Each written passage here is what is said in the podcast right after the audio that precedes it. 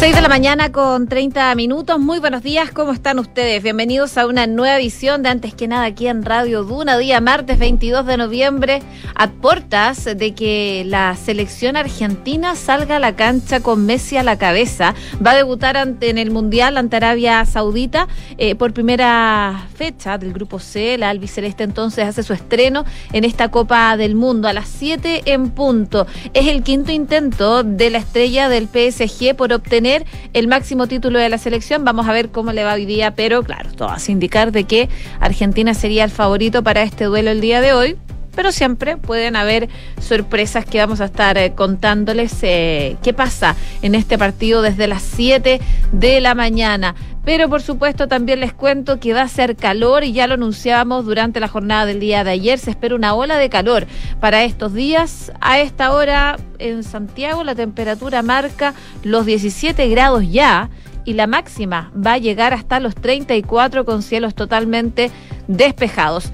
Para Viña del Mar y Valparaíso, donde nos pueden escuchar en el 104.1, a esta hora 10 grados, máxima de 22 nubosidad parcial, pero va a ir variando a despejado durante el transcurso de la tarde y así se podría mantener también para los próximos días. Si nos vamos a Concepción, 12 grados a esta hora, máxima de 23, cielos despejados acompañados de nubosidad parcial, eh, probablemente ya durante el transcurso de la tarde. Vientos de entre 25 a 40 kilómetros por hora es lo que se espera para la jornada del día de hoy. Y en Puerto Montt, 11 grados, cielos cubiertos con neblina. La máxima va a llegar hasta los 18 y las nubes se mantienen durante toda la jornada de este día martes 22 de noviembre. Para mañana incluso se esperan chubascos débiles, según lo que nos dice la Dirección Meteorológica de Chile, para Puerto Montt y sus alrededores, donde nos pueden escuchar como siempre en el 99.7. Ustedes nos pueden escuchar a través de Chile y el mundo en duna.cl. Hacemos un resumen de las principales noticias en los titulares.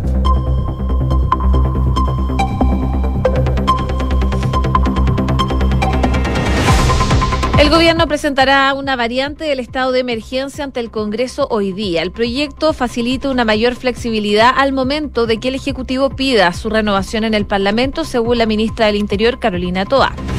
Tras una reunión con el gobierno y los camioneros, se llegó a un principio de acuerdo y el paro podría concluir en los próximos días. El presidente de la CNTC, Sergio Pérez, afirmó que el documento con los compromisos alcanzados se va a enviar a los distintos gremios del transporte, quienes tomarán la decisión de aceptar o no esto planteado. Los senadores del oficialismo y la oposición destacaron la experiencia de José Morales tras ser propuesto como fiscal nacional. En los próximos días, el candidato será citado para exponer ante la Comisión de Constitución de la Cámara Alta y el 30 de noviembre sería la votación. La UDI puso en duda el plazo de noviembre, tensionando el acuerdo por la nueva constitución en su recta final, mientras el oficialismo y la moneda buscan apurar las negociaciones constituyentes para cerrarla esta semana. El timonel gremialista Javier Macaya aseguró que no va a firmar nada que se asemeje a la fracasada experiencia convencional. Chile Vamos acordó con republicanos y el Partido de la Gente presentar una moción de censura contra las presidencias de las comisiones de la Cámara. Desde el oficialismo, el diputado del PPD, Cristian Tapia, tildó la acción como una bajeza.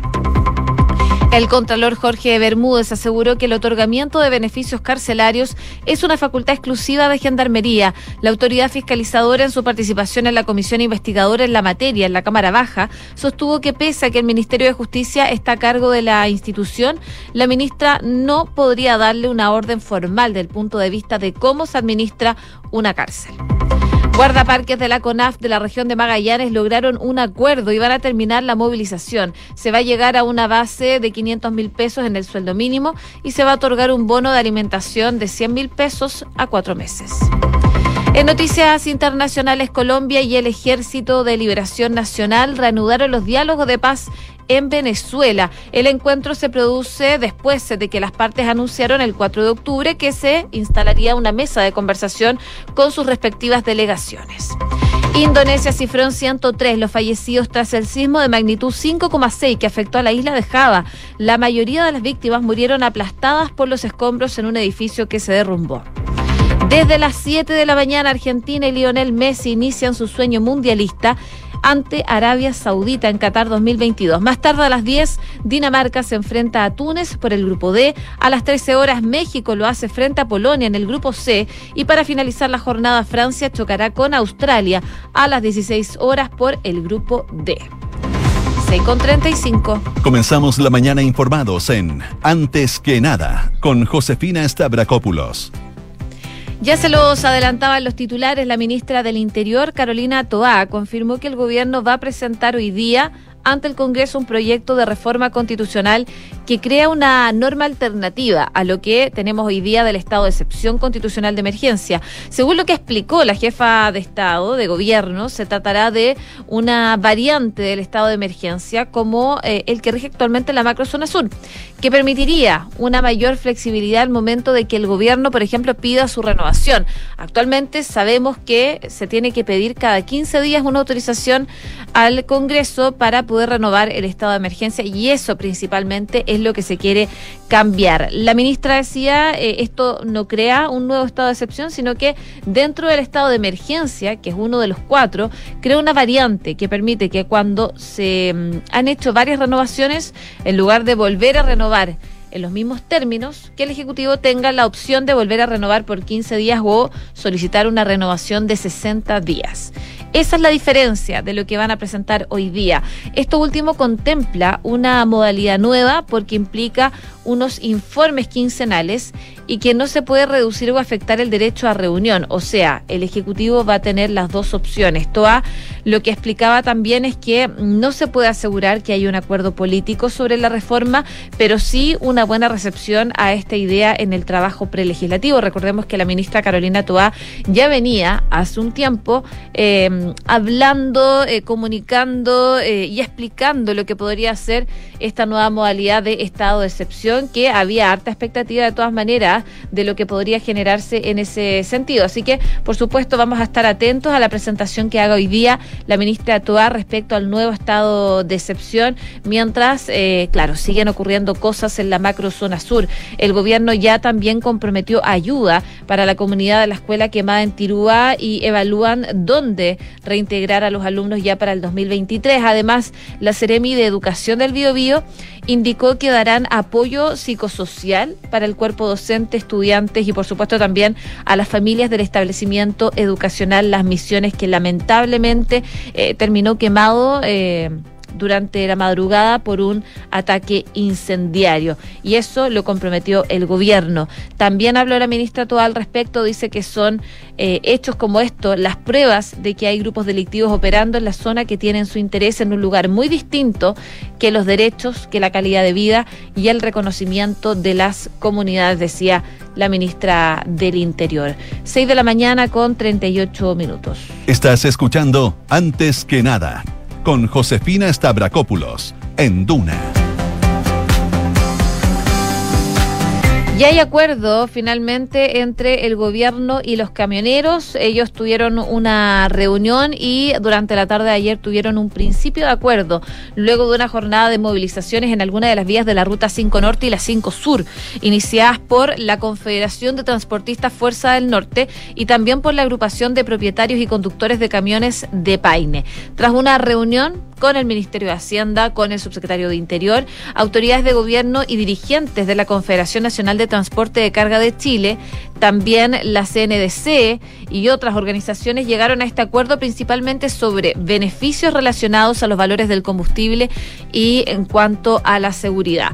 Lo que explicaba el presidente de la CNTC, Sergio Pérez, es que se llegó a este entendimiento con el ministro Marcel y con el subsecretario Manuel Monsalve y señaló que el documento emanado de esta cita primero va a ser enviado a las bases para que se defina si aceptan o no.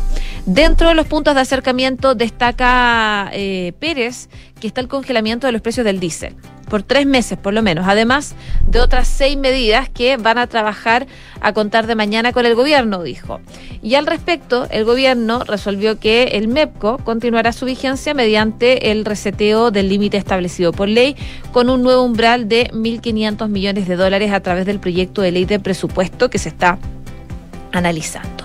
Bueno, de acuerdo al acta del acuerdo, el gobierno va a enviar un proyecto de ley para crear un mecanismo que va a estabilizar el precio del diésel por un plazo de 90 días. Finalizado dicho periodo, el precio del diésel será ajustado en un máximo de 36 pesos por litro al alza o a la baja. Vencido el mecanismo transitorio, eh, el mecanismo permanente va a considerar ajustes cada 15 días con un máximo de 12 pesos por litro.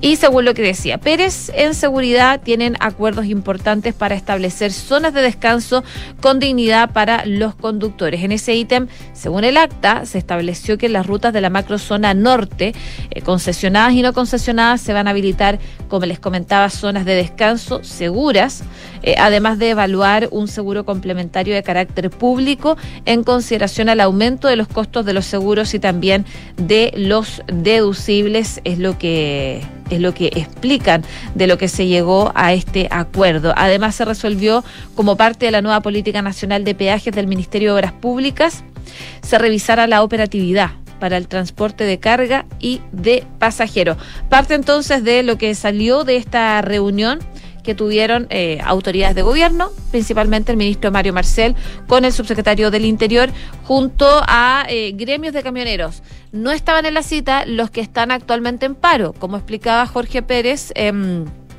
este acuerdo, este principio de acuerdo, se lo van a enviar a las bases y ellos van a decidir si aceptan o no estas condiciones. Así que el paro todavía no finaliza, esto continúa por lo menos hasta que las bases, como les comentaba, decidan si aceptan este principio de acuerdo al que llegó el gobierno con el gremio, eh, alguno de los gremios más bien, de los camioneros durante la jornada del día de ayer. Hoy día continúan esas tramitaciones entre el gobierno y los gremios, pero por supuesto queda esperar a ver qué deciden las bases.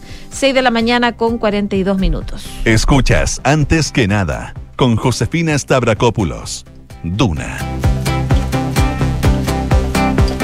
Y finalmente hay nombre para fiscal nacional. Recordemos que el presidente Gabriel Boric eligió dentro de la quina que elaboró la Corte Suprema a uno de los candidatos para que sea votado en la Cámara Alta, en eh, los senadores, y fue José Morales. Al respecto habló la ministra de Justicia y esto fue lo que dijo nombramiento intervienen los tres poderes del Estado, eh, la Corte Suprema, el Poder Judicial, el Ejecutivo y el Poder Legislativo.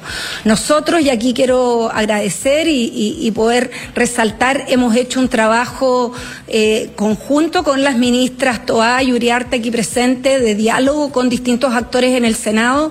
Tuvimos una extensa ronda de conversaciones con todos los comités, con muchos de los senadores y senadoras para escuchar opiniones y hemos el presidente ha tomado una decisión también sobre la base de esas conversaciones. Nosotros seguiremos, por supuesto, dialogando con el Senado, pero obviamente es el Senado el que tiene la labor, tal como establece la Constitución, de poder ratificar este nombre, eh, pero eso se ha hecho obviamente a partir de estas eh, conversaciones y a partir de la quina que se fue, que fue entregada eh, al gobierno. Bueno, tras la elección por parte del presidente Gabriel Boric de José Morales como carta para fiscal nacional, senadores tanto del oficialismo como desde la oposición destacaron de manera bastante transversal la experiencia y la trayectoria de este candidato, cuya nominación, recordemos, debe ser ratificado en los próximos días por el Senado, por dos tercios de sus integrantes para ratificar este nombramiento.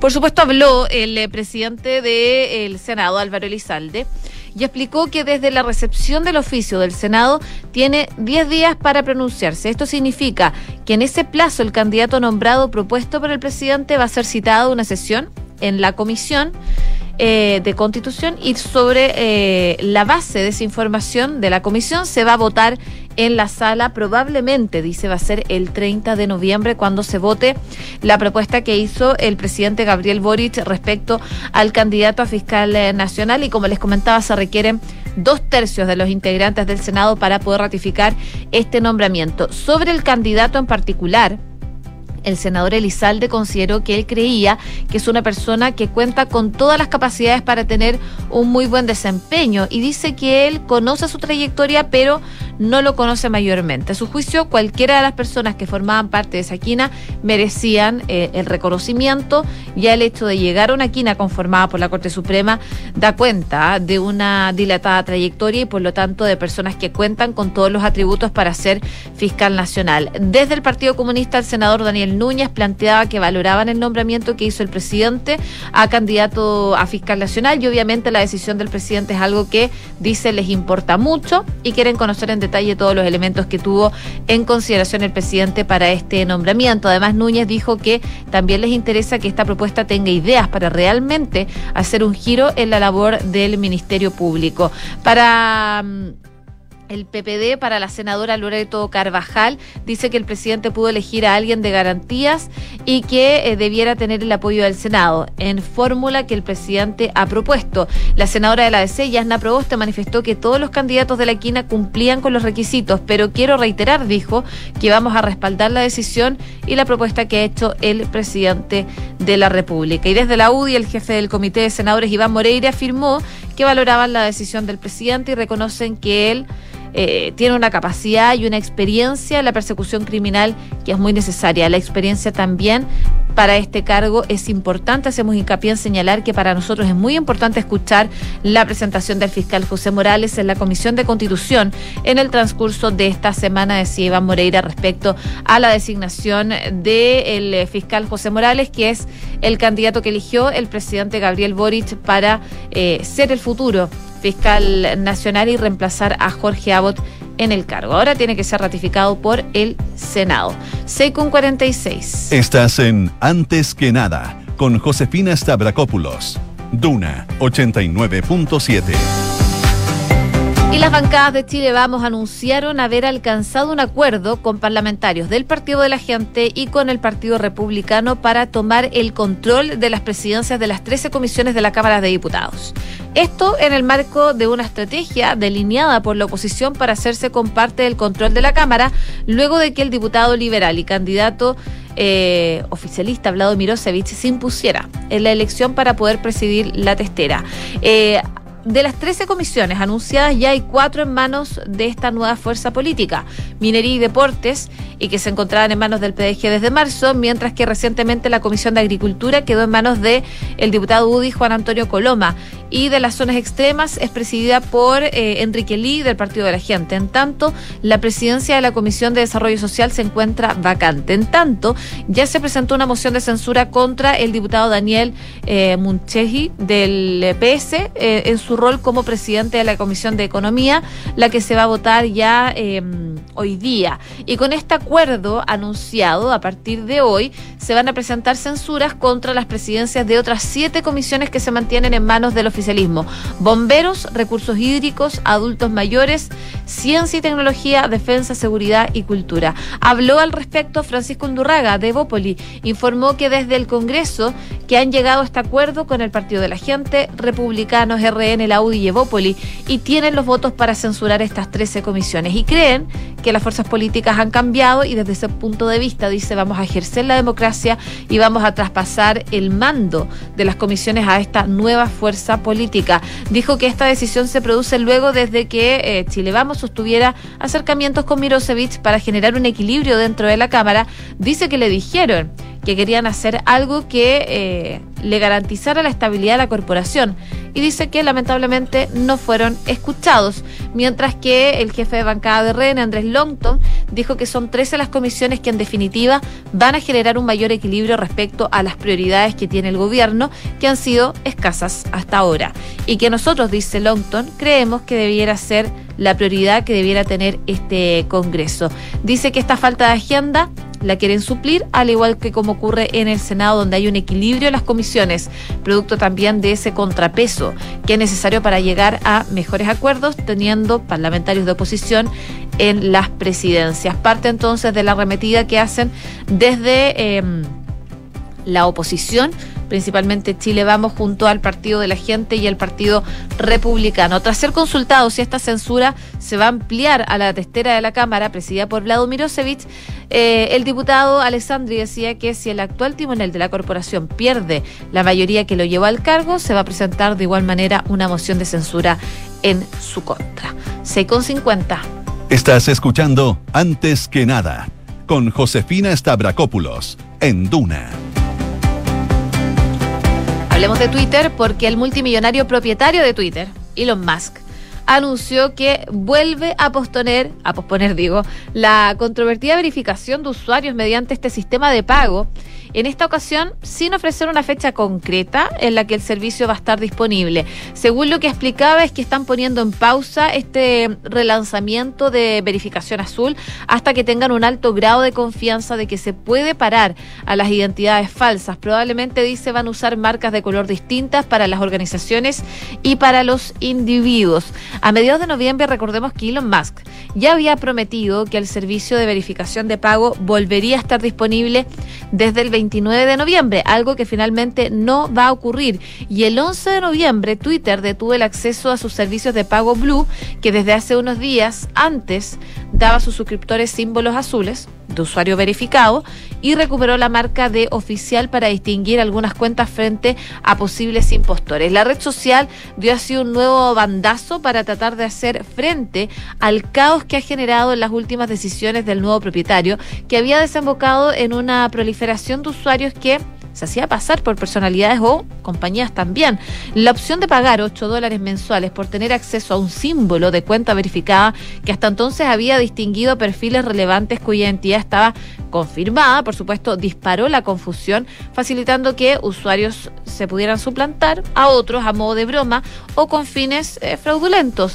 Y ahí compañías como Nintendo, eh, farmacéuticas como Eli Lilly y la propia Tesla, que dirige Musk, vieron cómo usuarios armados con este ticket azul de verificación se hacían pasar por ellas durante horas hasta que sus cuentas eran suspendidas. Por eso también por, por, lo menos para tener un mayor resguardo de las cuentas verificadas. Elon Musk dice que hasta nuevo aviso eh, no va a implementar esta verificación pagada por 8 dólares mensuales. 6 de la mañana con 52 minutos. Cifras, mercados, empresas. Las principales noticias económicas están en Antes que nada.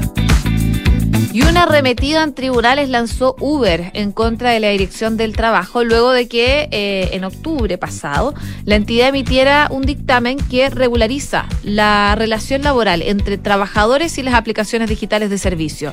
La compañía de capitales estadounidense que opera acá en Chile, eh, las plataformas de transporte de pasajeros, de delivery de comida, eh, interpuso el viernes dos recursos de protección ante la Corte de Apelaciones de Santiago acusando a la Dirección del Trabajo de privarla de sus derechos constitucionales de igualdad ante la ley, libertad de contratación laboral y el derecho de desarrollo de actividades económicas lícitas. Según Uber, este dictamen ha creado una verdadera regulación administrativa de la actividad de prestación de servicios a través de las plataformas tecnológicas que contradice abiertamente la ley, incumpliendo que eh, produzcan esos efectos.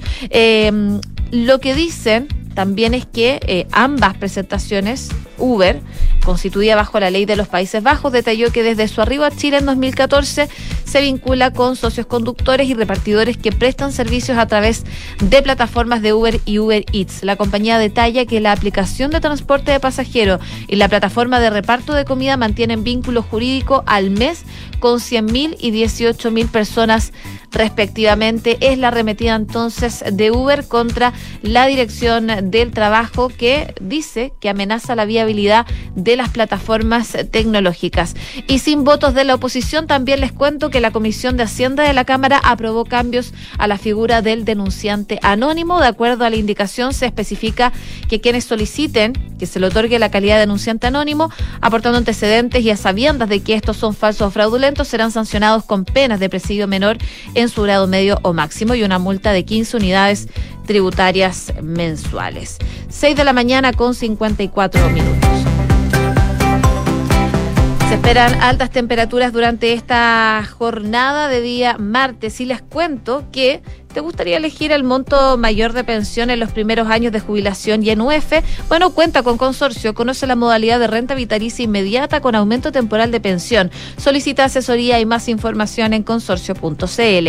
¿Y sabías que puedes comprar de forma anticipada los servicios funerarios de María Ayuda? Entrégale a tu familia la tranquilidad que necesitan y estarás apoyando cientos de niños de la Fundación María Ayuda. Convierte el dolor en un acto de amor. Cotiza y compra en www.funerariamariaayuda.cl CL. Ya portas de que comience el partido de Argentina a las 7 de la mañana que eh, debuta en el Mundial. Ya está con nosotros Rodrigo Álvarez calentando motores para Duna en punto. ¿Cómo estás, Ro? Hola, José, ¿cómo te va? Claro, eh, nosotros acá en Chile pendientes de varias cosas que están ocurriendo en nuestro país. Al otro lado de la cordillera, ya eh, todos pendientes del debut de Argentina en la Copa del Mundo de Qatar. Juegan un ratito más a las 7 de la mañana con Lionel Messi a la cabeza. Si es que hay mucha expectación de lo que puede hacer, sin lugar a duda, uno de los favoritos de quedarse con la Copa ahí en eh, Qatar. Otro, que Francia también juega hoy día, juega a las 4 de la tarde frente a Australia. Hoy hay cuatro partidos de la Copa del Mundo de Qatar y en un ratito más le vamos a contar la cartelera de lo que viene